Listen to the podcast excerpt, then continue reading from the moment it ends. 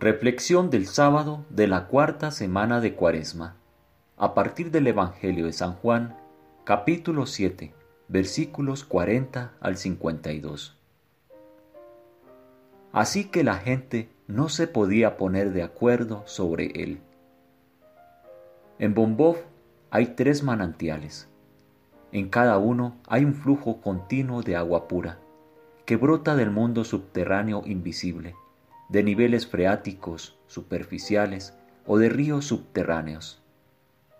Cuando me paro junto a ellos, observando la perturbación suave que sale a la superficie de su fuente escondida, tengo la sensación de una vasta trayectoria. Los manantiales siempre han atraído a los seres humanos, no sólo como una fuente de agua de la que depende su vida, sino también como lugares sagrados, símbolos de una mejor calidad y vínculo con la vida. Cree en milagros, curaciones y fuentes de sanación, escribió Seamus Heaney en su poema La cura en Troya, y lo repitió en un discurso en el Colegio Real de Médicos de Irlanda. Las mitologías contienen historias sobre la búsqueda de la fuente de la vida se dice que el agua simboliza la conciencia en los sueños. Jesús quería que descubriéramos la fuente de agua viva que fluye de nuestro corazón. El corazón de todas las personas es un manantial a través del cual fluye la conciencia de la vida de una fuente común de ser.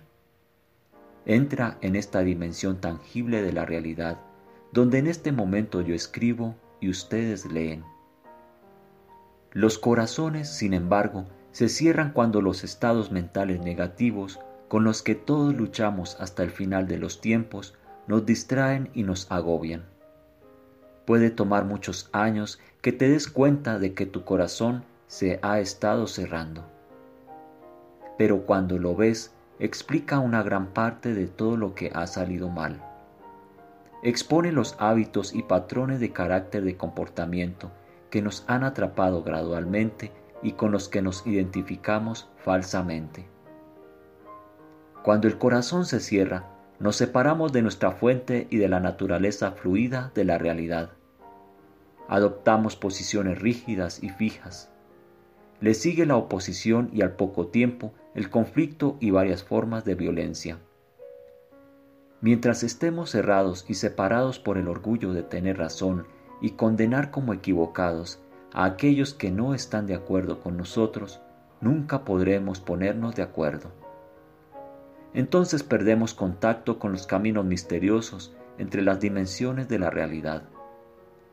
Estas conexiones no son tangibles o conceptuales de la forma en que estamos acostumbrados, por lo que es fácil desecharlas como imaginarias. El precio que pagamos es bloquearnos, volvernos inflexibles. Sin el manantial de la vida nueva, nuestras ideas se vuelven rancias y nuestros argumentos monótonos. Fracasamos en estar de acuerdo con alguna cosa o con alguien excepto con nosotros mismos. Finalmente, no podemos estar de acuerdo ni con nosotros mismos. Tomado de las reflexiones de Cuaresma del padre Lawrence Freeman.